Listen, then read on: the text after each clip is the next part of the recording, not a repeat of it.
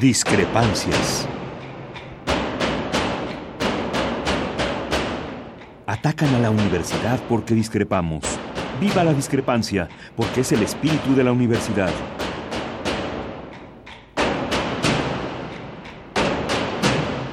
Martes de Discrepancias. Conduce Miguel Ángel Velázquez.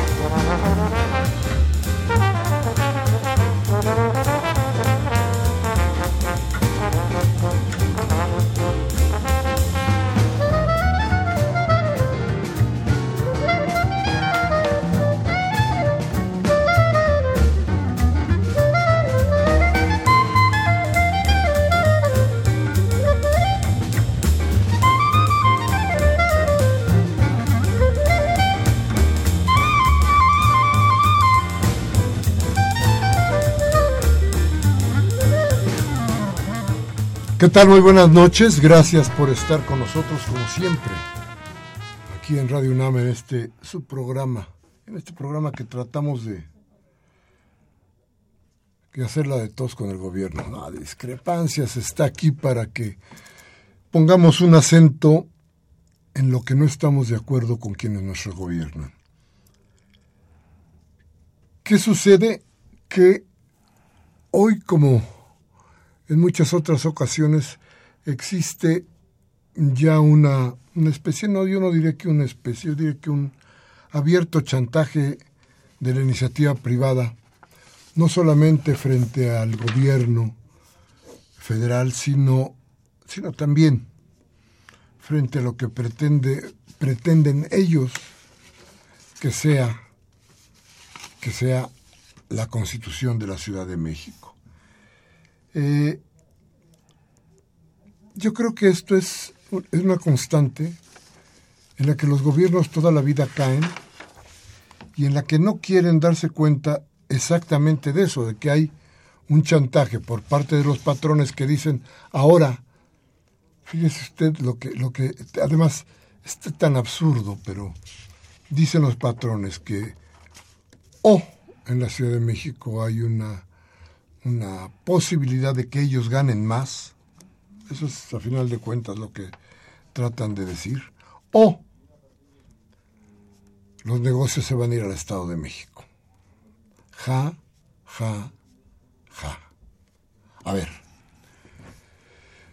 fíjese usted, si los negocios se fueran al Estado de México, porque en la Ciudad de México resulta que les van a cobrar impuestos según ellos demás. ¿Sabe qué les espera en, el Estado de México? No solamente equivalentes en la cuestión de los impuestos, sino una violencia que les va a costar el triple de lo que les cuestan los impuestos en la ciudad.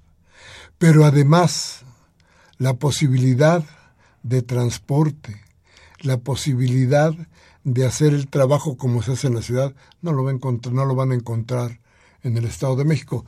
Sin embargo, la idea es cómo se chantajea, cómo espantan al constituyente para que este diga sí, sí, hay que hacer las cosas como dice la iniciativa privada, porque ellos son los que crean el empleo.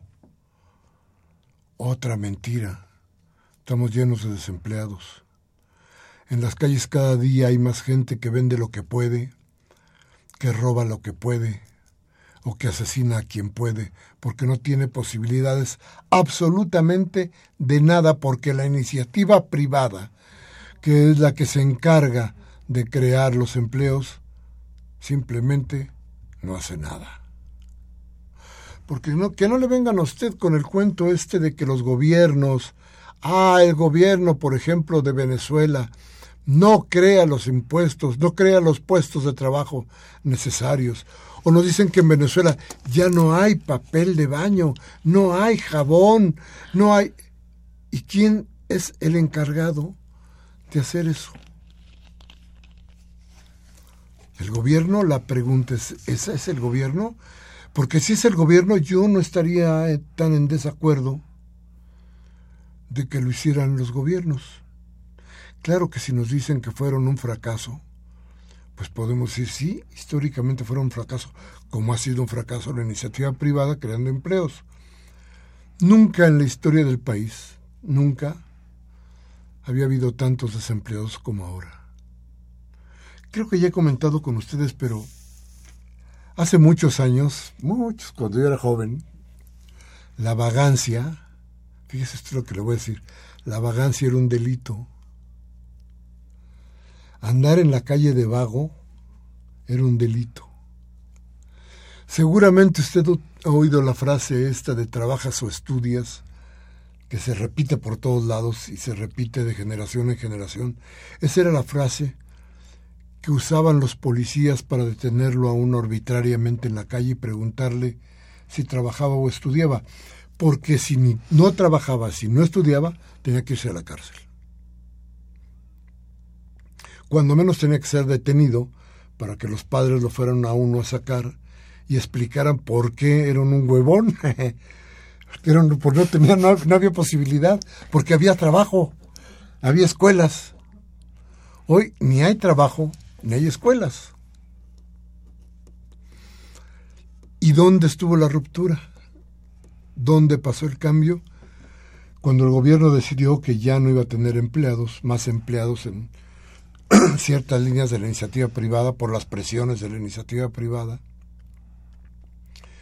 Entonces el gobierno dijo que ya no iba a hacer, fíjese, eh, el gobierno hacía escobas, estufas, bicicletas y hasta automóviles.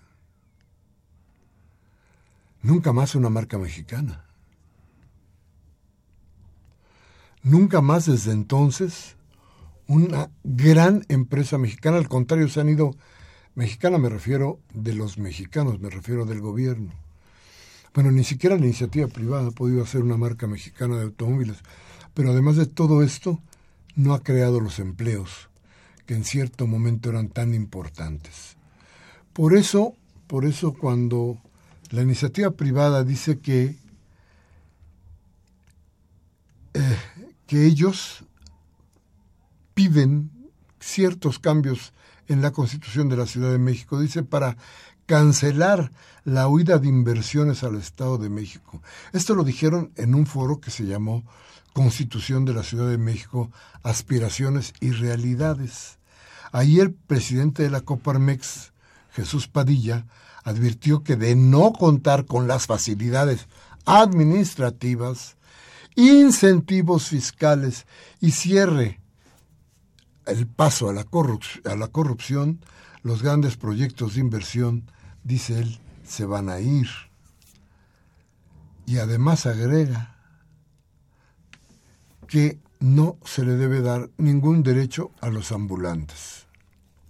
Bueno, entonces ellos quieren absolutamente todo, entre otras cosas, fíjese, ellos que son los que proponen la corrupción, ellos que son los que pagan la corrupción, no quieren la corrupción. ¿Cómo?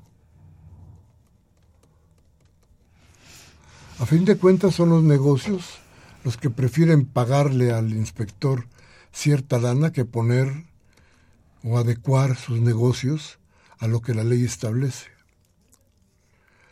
Son ellos los que van y le ofrecen a los funcionarios el dinero para que se corrompan. Y ahora quieren hablar de que no, de que hay que frenar la corrupción. vaya con el señor de la Coparmex, que además dice que no deben de otorgarse derechos a los ambulantes. Si los ambulantes deciden pagar impuestos en todos los sentidos, vaya a ver quién, quién les quita los derechos. Porque los derechos se los están ganando. Para decirlo más burdo, los están comprando. Entonces, ¿cómo van a hacer para quitarles los derechos? Pero se dio usted cuenta que en ningún momento Jesús Padilla de la Coparmex dijo, ¿nos comprometemos a crear empleos? ¿Qué compromiso tienen ellos? Ninguno. Viene el chantaje y después del chantaje viene la oferta y después de la oferta lo que quieran, pero ellos no se comprometen a nada. ¿Sabe por qué? Porque nada pueden cumplir. Esa es la iniciativa privada que hoy tenemos en este país y en esta ciudad y que pretende chantajear a la nueva constituyente o a la constituyente que nacerá en la Ciudad de México. Yo creo que no va a pasar, pero de cualquier manera hay que desenmascararlos y conocerlos. Vamos a ir a un corte, les tengo una sorpresa, nuestros teléfonos 5536-8989 y el LADA sin costo 01850 52 688. Vamos al corte, regresamos con la sorpresa.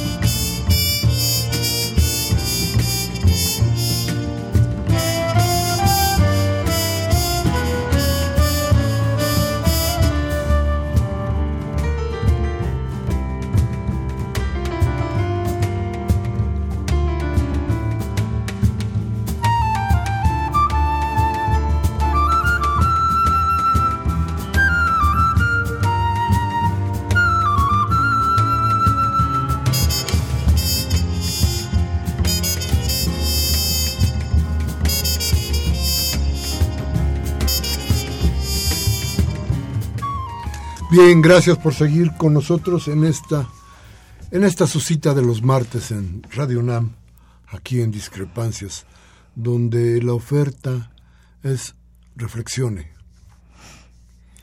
piense en lo que hay alrededor y decida.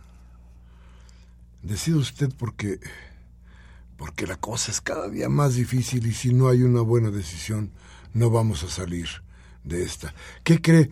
Ya al cuarto de hora de pasado nuestro programa, ya llegó nuestro productor. Bienvenido, Balta.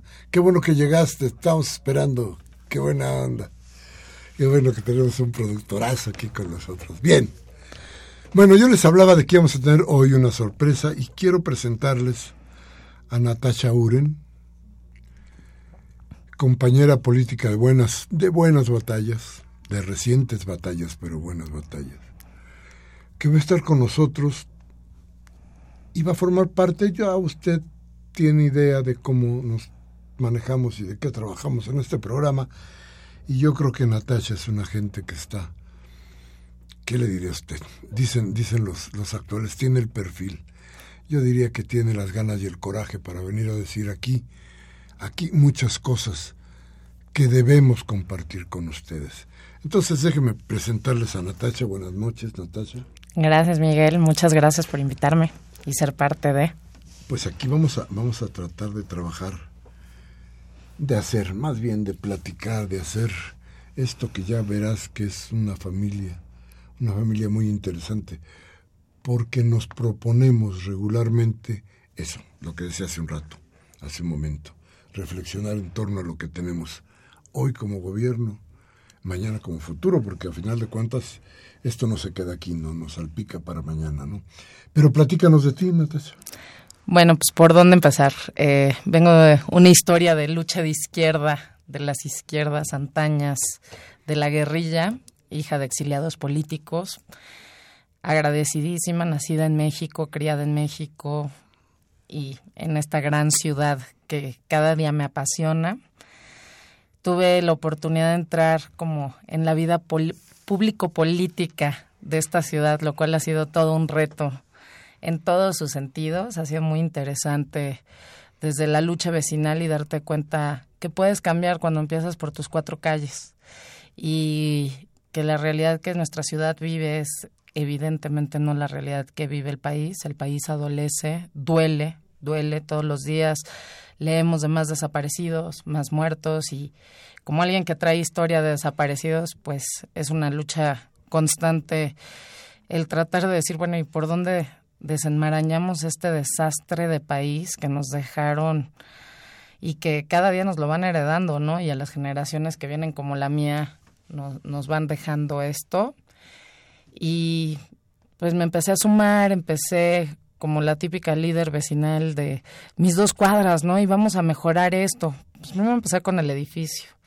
Pero a su par siempre estuve muy pendiente de lo que pasaba en el federal, ¿no? A mí el federal a partir de 2006 con los desaparecidos de Calderón, lo cual nadie tiene respuestas, no hay perdones. Pues no podía quedarme callada, salíamos a la calle, teníamos grandes amigos, compañeros no partidistas y hemos seguido dando batallas callejeras, por así llamarlo, y en mesas. Y ahora está, eh, Natasha está muy metida, está trabajando en la constituyente, ella es una de los de las asesoras del trabajo constituyente en la Ciudad de México y tiene posturas que ya usted irá descubriendo conforme nos vaya pasando el tiempo y conforme la idea de trabajo que tenemos aquí en, en discrepancias. Vamos a ir a un corte, vamos a regresar con usted para seguir platicando con Natasha y darles algunas noticias. ¿Qué cree? El PRI ya expulsó a uno de sus rateros. A ver si no se queda solo. Vamos al corte.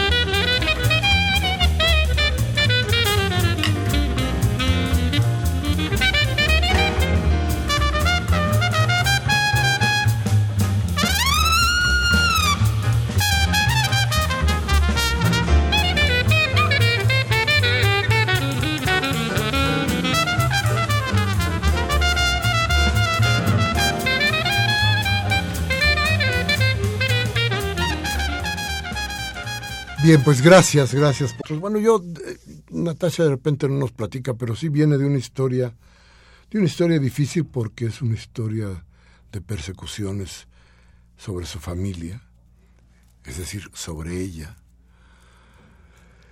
Una historia en la que eh, se combinan, desde luego, las ideas, por ejemplo, de tus estudios fuera del país, en Israel, y de tu visión del mundo desde la izquierda, que no, de pronto no se traslapan, de pronto son muy diferentes y de pronto tienen que ponerte, hacerte reflexionar sobre lo que tienes enfrente y sobre las opciones de vida que tienes. Y bueno, una de las opciones de vida de Natasha que me contaba alguna vez es la de haber estado frente a un micrófono que ya está. Pues Entonces, qué bueno que estás acá, qué bueno que nos vas a, nos vas a acompañar en todo esto. Y, y bueno, toda la confianza y toda la idea. Pero decía yo que ya el PRI decidió que corría uno de sus rateros. ¿A quién corrió? ¿Quién sabe? Pues, es un Pues es que, híjole, pero es que ahí están todos. Tendría que cerrar las puertas y devolver el dinero a, ¿A de Buenavista a todo mundo. ¿A quién? a ¿Está quién? incautado el edificio de Buenavista? De- debería ser, oye, ¿quién? Dice, no, pues que ya corrieron uno de los rateros. Híjole, dije, ¿y cuál de ellos? Pues sí, esa es la gran pregunta. Creo que fue a Duarte, pero este ni es el primero ni Pero es ese el lo único. perdieron ni- como a Nemo, ¿no? Sí, Lo sí, están claro. buscando como a Nemo. Claro. Se les resbaló. Se les fue de las manos. Sí, ¿sí? el pececito Bueno, pero, pero no tienen no tienen vergüenza, entonces además lo publicitan. Dicen que ya no es priista. Y si uno se pone a pensar, pero cuando Robo fue priista, era priista. Pero ojalá fueran solo los robos.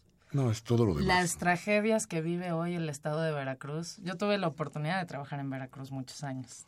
Eh, Cuando estaba chavitita, a los 16 años, agarraba mi mochila el viernes saliendo de la prepa.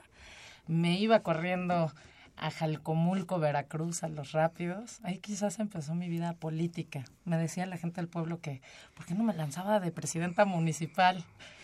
¿no? Era, es un pueblo mágico realmente, ¿no? Con, con unas ganas de luchar. Y hoy, si yo tuviera un hijo de 16 años diciéndome que va corriendo a la Tapo y que se va a subir a un camión y que va para Jalapa y que de ahí va a tomar otro camión a Jalcomulco, pero lo amarro de la silla. Dejaron ese pobre estado en desapariciones, guerra, duele, duele Veracruz, Le- las desapariciones de mujeres son tremendas todos los días, ¿no?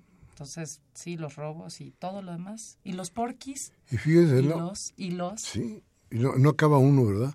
Y, y curiosamente, para que a usted le quede más o menos claro, los, los dos grandes, los estados donde el PRI tiene el, el mayor número de votos, eh, dejando a un lado Hidalgo, que es otro, otra desgracia, pero bueno, eh, el Estado de México y Veracruz. Son los dos estados donde el PRI no ha soltado son los dos estados donde usted sabe que matan mujeres como si fuera ay como si fuera feria no Carnicería terrible. sí eh, los dos estados donde a ver de uno viene una presidencia ilegítima no legal porque hay que darnos cuenta de que los jueces en México hicieron legal todo lo que pasó con Monex y con todo lo demás, lo hicieron legal. De ninguna manera legítimo. Y del otro lado tienen ustedes a un gobernador que ya se dieron cuenta de todo lo que hace. Casas por aquí, casas por allá. Dinero, dinero y más dinero. Eh, Algo tiene que pasar para ir solucionando el problema, pero por lo pronto qué desgracia, ¿no? Pero no creo, ¿no? Con la, con la noticia del día de hoy de que tenemos nuevo procurador,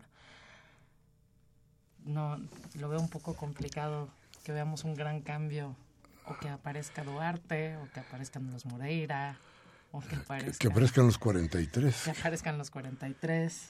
que tanta falta hacen. Va a ver, el asunto es que, mire usted, tenemos que plantearnos las cosas como son.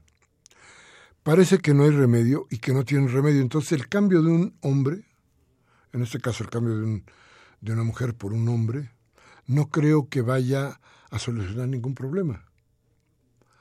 La misma estructura mental, la misma idea política, las mismas formas de gobierno, entonces, ¿por qué tendría que cambiar? El asunto es que hoy, hoy cada día es más, más grave lo que está pasando. Políticamente, quien se queda en la línea es Renato Sales. Renato Sales, que además hace unos, hace unos días, hace cinco o seis días, eh, trataba de ocultar información, de maquillar cifras para ver si le caía de casualidad la Procuraduría General de la República. No le cayó, se quedó en la línea, no pudo avanzar porque él mismo se entrampó. Y porque fue terrible. Entonces, bueno, pero Renato Sales nos dice que el número de muertes que hubo en el mes pasado fue de 1974. El histórico más importante del 2011 es de 2009. O sea, tantito faltó para que el histórico se rompiera. El histórico de Calderón, ¿no? Como le decíamos, hay un yo quisiera que me volviera que nos volviera a llamar un, un radio escucha genial que nos dijo qué país. Primero llegó Felipe Botellas, después vino eh, Enrique el Hermoso, y ahora nos quieren poner a Márgara la Loca, ¿no? La trilogía esta. No sé quién fue, pero me encantaría que volviera a llamar para... Yo, yo, le tengo que hacer un homenaje, homenaje. Bueno, pero decíamos entonces que las cifras que se dieron solo son comparables con el máximo histórico que se registró en agosto del 2011. Entonces hubo 2.099 muertes y el mes pasado fueron 1.974 lo que significa en este sexenio un nuevo récord que se rebasó con 82 casos más que en el en agosto en agosto pasado. Estas son cifras que dio además Renato Sales. Y déjeme decirle algo más. En total, los nueve meses del presente año se han reportado un aumento de 20% en, en el delito en los homicidios dolosos, en comparación con el mismo periodo del año pasado, ya que la cifra pasó de 12.000, oiga bien, de 12.660 homicidios dolosos en 2015 a 15.201 en lo que va del 16. Y si a esta cifra le suman los culposos, van 26.283 ¿Qué estamos, qué estamos viviendo? A ver, ¿va a significar algo? ¿Tú supones, tú crees, Natasha, que cambiará en algo la situación real del país, sobre todo en ese tipo de violencia, con el cambio de procurador? No, no creo porque el error no, o sea, el error no está solamente en la procuraduría, el error está en que solo vemos esto como números y no entendemos que 15 mil significan 30 mil personas esperando en una casa a que llegue su hijo, su pareja, su esposa. No entendemos que eso representa una magnitud mucho mayor y una desesperación y una angustia, ¿no? No hay un no hay un identificarse con las víctimas porque son víctimas de la corrupción, del mal manejo del gobierno. Entonces, nada va a cambiar hasta que no se tome otro rumbo en la política pública de este país. Y de entrada, bueno, el gran error empieza en 2006, cuando Calderón abre los cuarteles y suelta al ejército a la calle sin ninguna estrategia real, sin ningún entendimiento, eh, lamiendo las botas de Estados Unidos otra vez, ¿no? Y después llamándolos a que nos apoyen con el Plan Mérida, cual se salió de control completamente. Y no hemos podido analizar como sociedad qué es lo que estamos haciendo mal. Entonces, como sociedad, creo que lo primero es que tendríamos que estar pidiendo que el procurador no sea designado por dedo. El procurador debería de ser electo. El procurador se debe a la gente y si queremos que ratas como Duarte, como Moreira, como todos estos y que todos los casos sean realmente perseguidos, pues no tienen que tener ninguna deuda con el nivel federal hoy nada más veamos, pues nuestro nuevo procurador evidentemente tiene una nueva deuda con, con el presidente, ¿no? Con el bonito. Lo sacó, lo, sacó de la curul. Así es. Y le dio la exposición más grande, ¿no? Entonces, realmente son cargos que no se ganan, son cargos que se ganan entre ellos al alabar, al ponerte de tapete, al pero en realidad no, no, no representan la necesidad social que hoy estamos viviendo como país. Entonces, hasta que no haya realmente un procurador electo, como me choca el esquema gringo, ¿no? Porque pues, esto de el district attorney y demás, pero sí funciona, porque realmente pues tienes que salir a la calle como hacen todos los gobernantes y pues talacharle y darte a conocer, ¿no? No te agarraron de una silla y te pusieron en otra. Entonces, creo que ese sería un primer paso y redefinir la estrategia tanto militar, política de drogas que tenemos en el país, evidentemente no nos ha funcionado. Y es increíble, Estados Unidos sí ha podido legalizar el uso de la marihuana y nosotros no lo logramos, pero nosotros pagamos con los cuerpos y los muertos, ¿no? Pero aquí ya, ya legalizamos o casi con todo esto el uso de la violencia. Entonces, está... hace casi un mes, Peña Nieto dio la idea de que iba a ser una nueva estrategia y sobre todo se iba a trabajar en 50 municipios de México. Déjeme decirle cuáles eran para que pongamos este eh, le pongamos en qué lugar están y dónde están por lo que decíamos hace un momento. A ver, los más violentos, los municipios más violentos, Ecatepec, Estado de México, Nezahualcóyotl, Estado de México, Chimalhuacán, Estado de México, Naucalpan, Estado de México, Iztapalapa, DF, Cuauhtémoc, DF, Acapulco, Guerrero, Chilpancingo, Guerrero, Iguala, Guerrero, Cuernavaca, Guadalajara, Manzanillo, Fresnillo, Tijuana, Ciudad Juárez, Culiacán, Mazatlán, Hermosillo, Monterrey, Matamoros, Ciudad Victoria, Nuevo Laredo y Tapachula. Bueno, sigue la lista, ¿no? Pero bueno, ahí vamos. A ver, le vuelvo a decir, fíjese usted, ¿recuerda que Peña Nieto viene del Estado de México? ¿Se acuerda? ¿Se acuerda de dónde? ¿Sí? Bueno, él es del Estado de México. Entonces, los más violentos, Ecatepec, Nezahualcóyotl, Chimalhuacán, Naucalpan. Ningún otro estado tiene tantos, tantos lugares de violencia. Wow. Pero esto es lo mismo que lo mismo que ellos han hecho, ¿eh? Ellos son los que anunciaron cuáles eran los lugares más violentos.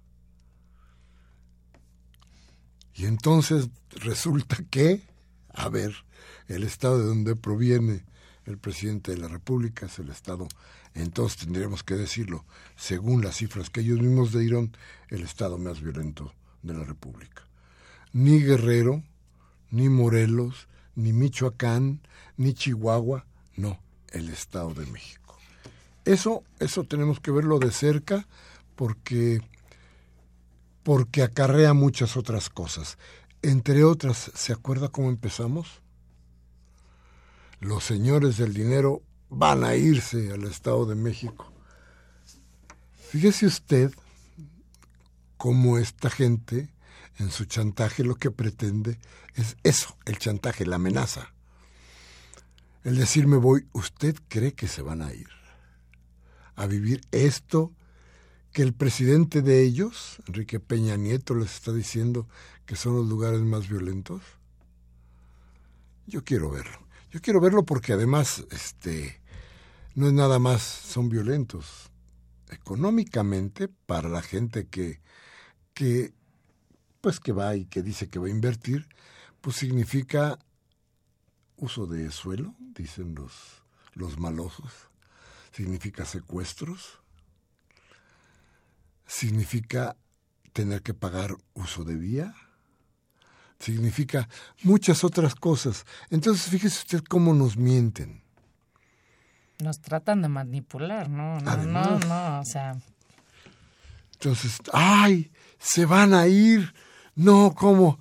Detengamos los pobres, estos señores. Vamos a ver qué es lo que requieren, lo que digan, lo que quieran.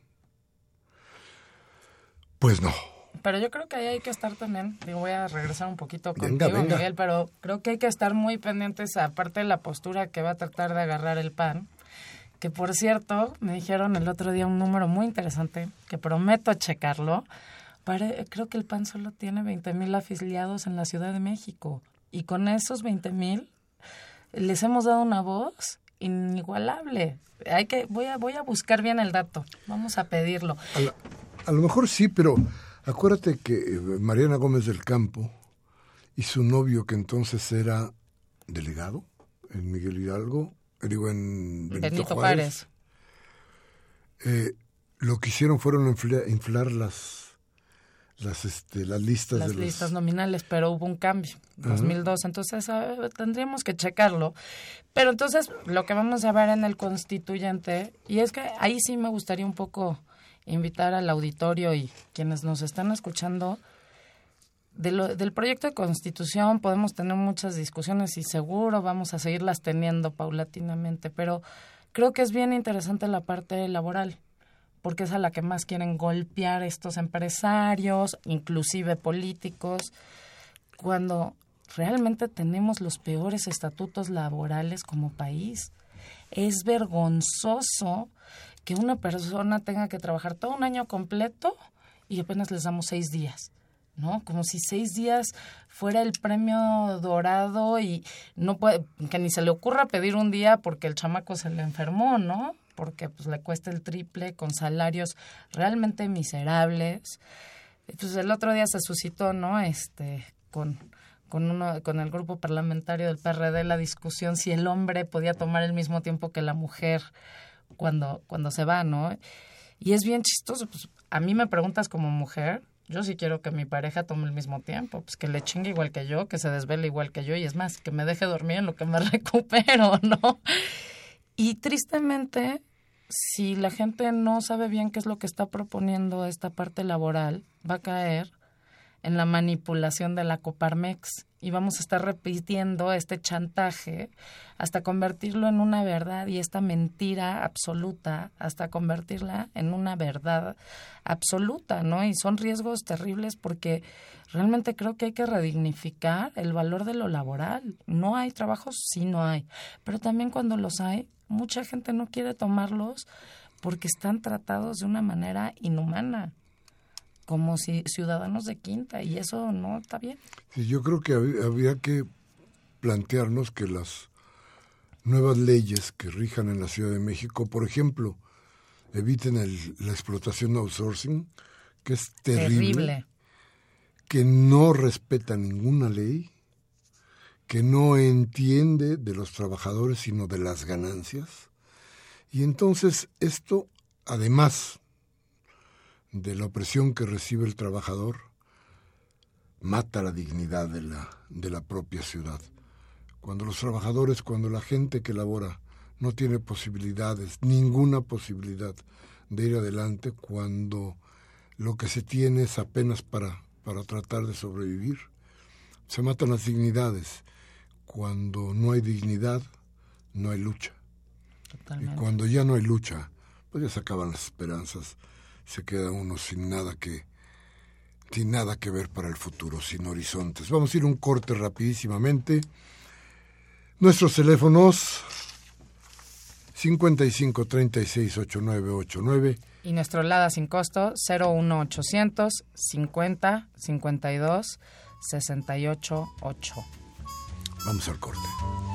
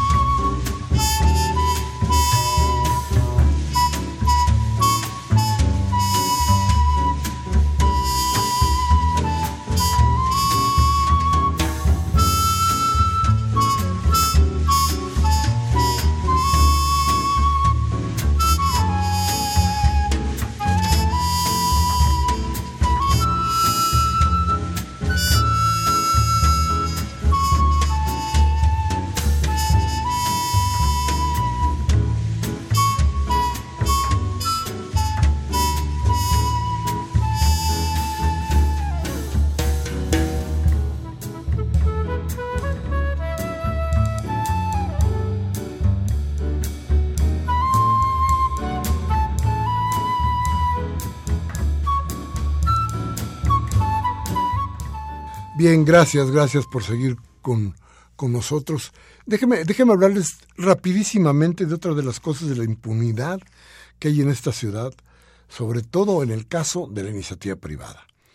Fíjese, hoy en la Asamblea Legislativa del Distrito Federal se exigió al gobierno que frene la operación de las empresas distribuidoras de gas, que usted ya las conoce, que las padece, y que realizan obras sin los permisos necesarios, que no reportan al gobierno la ubicación precisa de infraestructura subterránea, como la compañía Fenosa, la española Fenosa. Y, bueno, acaba de suceder un terrible accidente en Coyoacán. ¿Por qué? Pues porque estos señores hacen el trabajo como se les pega la gana, pero usted ya los vio porque tienen seguramente su calle, la abrieron para meter, seguramente, para meter la tubería de Fenosa. Esto, es, esto sucede muy frecuentemente. Entonces tenemos que tener, le piden al gobierno, sí, el gobierno tendría que estar necesariamente planteándose que tiene que frenar estas actitudes y no dejarse chantajear por, por estas empresas que, bueno, cada día son un peso más, no solamente sobre nosotros, sino sobre las leyes. Cuando alguien pregunta qué tanto, qué tan importante va a ser la Constitución que se discute hoy en la Ciudad de México, yo siempre les digo que volteen a sus calles, que vean a su alrededor y la intención tendrá que ser que con la nueva, la nueva constitución se respeten las leyes. Esa es la idea. Y mire usted, si empezamos a respetar las leyes, va a ver usted que las cosas van a cambiar, porque resulta, Natacha, que las leyes son tan nuevecitas, tan nuevecitas porque nadie las, nadie las ha tocado jamás, que ahí están. Y cuando, como siempre las rompen y a nadie le importa, ahí quedaron como nichos en donde nadie puede entrar. Ese es, ese es el problema y eso es lo que se va a tratar. Si hay una nueva constitución, tenemos que hacer que las leyes que provengan de ella se cumplan. Y la batalla en realidad empieza en febrero. Y eso es lo que mucha, gran parte de la ciudadanía no ha entendido. Esto pues, eh, es súper importante, nuestro pacto, es nuestro gran pacto social. Pero la lucha real y lo que realmente queremos que suceda y qué tipo de ciudadanía y qué tipo de ciudad queremos ser, la batalla va a empezar en febrero. Cuando se tenga que cumplir lo que se acuerde en la Constitución. Y todos los que se van a reformar.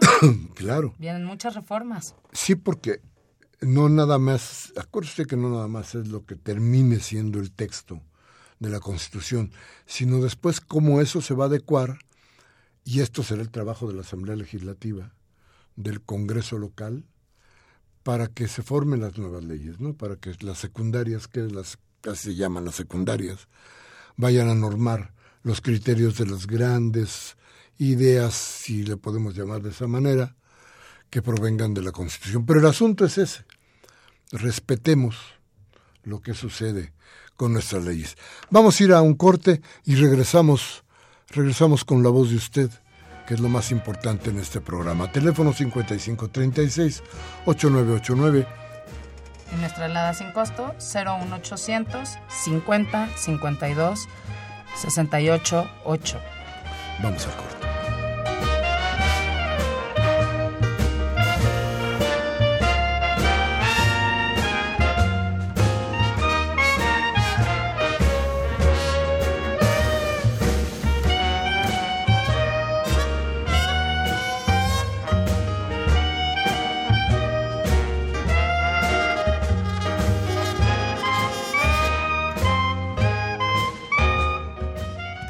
Bien, bien, gracias por seguir con nosotros.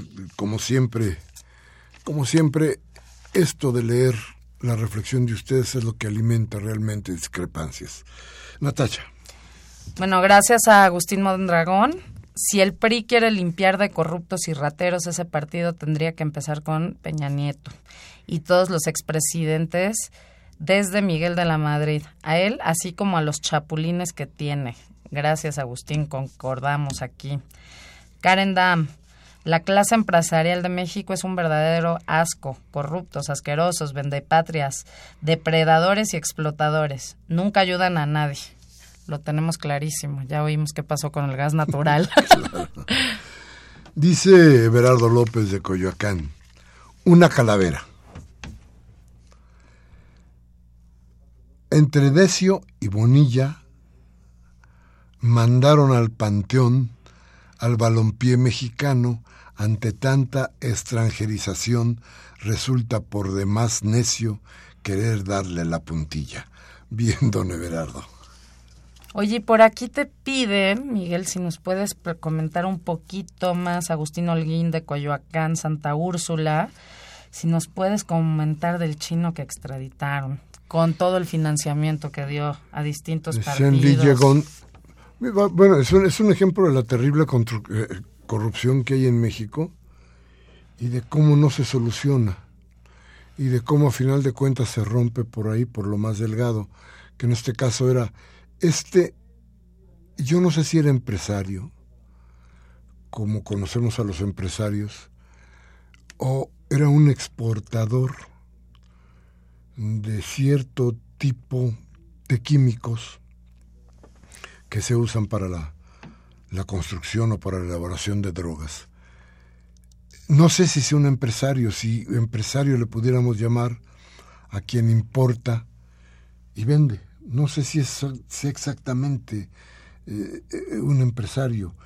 Curiosamente, no sé cuánta gente trabajaba con, eh, con, con, este chino, porque me parece que nunca se dieron unas cifras de ese tipo. Al contrario, ¿no? Este, era él y sus millones. Había trabajadores, la empresa tenía trabajadores, seguramente tenía, porque no creo que vendiera los químicos a granel, ¿no? y de cualquier manera tendría que haber alguno que llevara cuentas y otro que despachara gente. Pero ¿eso es una empresa? Ahí la pregunta es, y luego, cuidado, ¿y dónde están los verdaderos, los que recibían el dinero de, de este hombre? Yo creo que tendríamos que plantearnos ahí quién fue el que puso el dedo sobre eh, este chino que se va a ir a la cárcel, pero no hay otros responsables. Eh, vamos, a, vamos a tratar, si le interesa mucho, vamos a tratar de, de seguir el caso. Nos dice la señora Cárdenas de Naucalpan, señora, como siempre le mando un beso y todo mi reconocimiento. Dice, no va a acabar la violencia en el genocidio hasta que el PRIAN y sus satélites dejen de gobernar en sus tres niveles. Nos urge que salga Peña y el sustituto no sea de ese grupo. Tenemos a Arturo Matías de Naucalpan que nos dice, están hablando de ratas, mencionan a Arturo Montiel, Fidel Herrera, Carlos y Raúl Salinas. Hay más ratas para expulsar del PRI. Pero pues ¿por qué solo expulsarlos? Esa es la gran pregunta. Hay muchos que además que expulsarlos tienen que estar en la cárcel. Y además, este, no, no podremos dar la lista del, del PRI. Nos, tenemos que ir con todos los partidos aparte. No, no, ¿eh? pero, deja de eso. Solamente del PRI pues no nos alcanza el tiempo del programa. Tendremos que ser como un año de programa. Dices a Juan Pablo Rodríguez, Juan Pueblo Rodríguez, no sé si sea su nombre, pero cualquier manera, de la Magdalena Contreras. Dice, el spot del gas es inverosímil. ¿Hasta dónde llega la ingenuidad de la gente? Me gustaría que hablen, que hubiera menos cortes durante el programa. El programa es breve. Bueno, con todo gusto. Y dice, y el valiente vive hasta que el cobardo, que el cobarde quiere. La solución está en nuestras manos. Alto a la usurpación. Gracias, don Juan. Y sí, bueno, pues, este, usted manda menos, menos, menos comerciales. bueno, Natasha. Eh, ¿A quién más tenemos por aquí? aquí tenemos a muchos. Rubén Pinto de Catepec. Los exgobernadores Duarte y Febrés son un par de cochinos y una vergüenza para el país y sus partidos. El PAN y el PRI son sus chiqueros. Y nos dice también la señora Cárdenas de Naucalpan, dice, la, por, la Coparmex es una vergüenza, una vergüenza. Ya no queremos empresarios con, empresarios con empleos, que son especulación. A ver, que son especulación, especulación financiera y corruptos. La banca es extranjera, o sea, no queremos parásitos, queremos productores, manufactureros que sean de aquí. Los conservadores apoyan a estos parásitos. Sí, la idea es que eh, creo que tiene razón la señora Cárdenas. Los bancos se llevan el dinero, mucho dinero de aquí. Los bancos extranjeros, Santander, BBU Bancomer, prácticamente vivan Scotia. Están viviendo realmente de lo que ganan en este país. Ganan muchísimo dinero lo exportan a sus bancos y sus bancos son los que están sobreviviendo con el dinero nuestro, pero allá, mientras aquí en México las carencias son terribles. Entonces, cuando uno oye cuáles son las ganancias de estos bancos, la pregunta es, ¿y por qué no se queda todo ese dinero aquí? Bueno, pues porque también decidimos regalarle la banca a los empresarios del extranjero coludidos, aliados, amafiados con los, con los, con los mexicanos. Entonces, una la nota se va para allá y otra lana se queda con los empresarios de México. ¿Quién más tienes por ahí, Natacha? Ya por aquí, ya. La señora Silvia García, de Coyoacán, nos dice, darle al, te dan la bienvenida, dice la señora Silvia García. Muchas gracias, Silvia. Va a ser un gusto estar aquí. Dice, hace, hace ocho días entrevistaron a Valencia. ¿No será una estrategia de este para quedar bien y obtener votos? Ellos eh, firmaron el pacto por México. ¿Por qué no le congelan las cuentas a Duarte? No, pues ya le congelaron hasta la vida. Entonces, y vamos a preguntarle a, al cínico de, de Valencia si lo que anda buscando son votos. Pero el, tipo, es tan cínico que no lo va a decir. ¿eh? Por supuesto que no. Carlos Díaz Hernández de Gustavo Madero. ¿A quién le importa que el PRI o el PAN expulse a los rateros? Todos son rateros. Lo que importa es expulsar a estos partidos rateros y sacarlos del país. Felicidades al programa. Estoy de acuerdo. Vamos por siguiente, Ángel Cervantes. Con el entreguismo jurídico que caracteriza a nuestro fiscal general de la Nación, es imposible esperar que enfrente a los, a los tabacaleros, que sean los asesinos masivos que asesinan con armas químicas diariamente a más de 100 mexicanos esclavizados, con la nicotina. Pues vamos a meterle al tema del cigarro. hay, hay, hay una serie de temas que yo creo que tenemos pendientes en el programa que trataremos de ir sacando conforme vayan pasando los días. Este, este día habíamos invitado para que nos platicara sobre todo sobre eh, eh, lo que le han quitado a la Ciudad de México y la constitución de la Ciudad de México al senador eh, Mario Delgado, el senador por Morena. Resulta que a la hora de la hora, a las 7 de la noche, lo citaron en la en el Senado para seguir discutiendo el tema y parece que se ha rescatado algún dinero importante y dice el señor Meade este, de la Secretaría de Hacienda que, que es conveniente reformar la, la propuesta económica para tratar de hacer más flexible y mejor la propuesta de, de ingresos, de, de de este país para el año que viene. Pero el asunto es que por eso eh, Mario Delgado no pudo estar con nosotros esta vez aquí en el programa. El próximo martes tenemos en nuestra agenda a Martí Batres. Eh, yo espero que Martí Batres nos venga por acá y platique con nosotros sobre cómo están viendo el país y cuál es la alternativa que ellos están planteando para que para que esto camine mejor. No es nada nuevo lo que nos podrían explicar porque usted, como ya sabe, tienen a Andrés Manuel López Obrador compitiendo por la presidencia de la República esta, su tercera vez.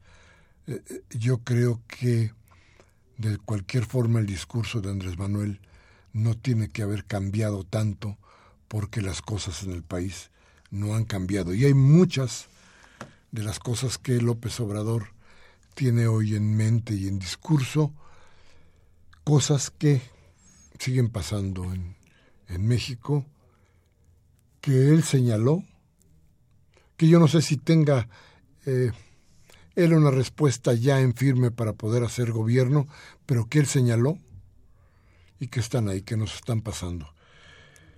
Vendrá entonces Martí Batres a platicar con nosotros y a decirnos cómo va a ir, cómo va a ir eh, la propuesta para... Y que nos platica de la ciudad, ¿no? También, eso va a estar muy interesante. Hay mucha especulación y mucho... Y sobre todo Morena tiene una... acaba de cambiar las formas de, de, trabajo en la ciudad. Entonces ya, ya platicaremos con él de todo esto. Por lo pronto, pues muchas gracias a usted.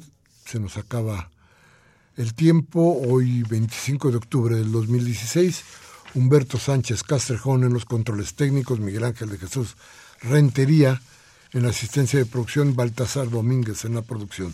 Síganos arroba discrepancias RU para que estas últimas dos RU en mayúsculas para que usted esté con nosotros. Bienvenida Natacha, yo espero que todos los martes platiquemos con la gente de discrepancias y tengamos desde luego tu presencia para la reflexión, para la reflexión de todos los días. Como siempre, yo les doy las gracias por estar con nosotros y les digo, si este programa les ha servido, si lo que dijimos aquí le ha servido a usted para reflexionar, piense, invite a sus amigos, tómese un café y piense, reflexione sobre lo que aquí le hemos dado, sobre los datos que hemos platicado con usted este día. Pero si, si no tiene ganas de pensar, si no le da la gana de reflexionar, bueno, la democracia le ofrece alternativas. Cámbiele a MBS, a Televisa o Radio Fórmula. Ahí le van a hacer cenar la voluntad política. Hasta la próxima.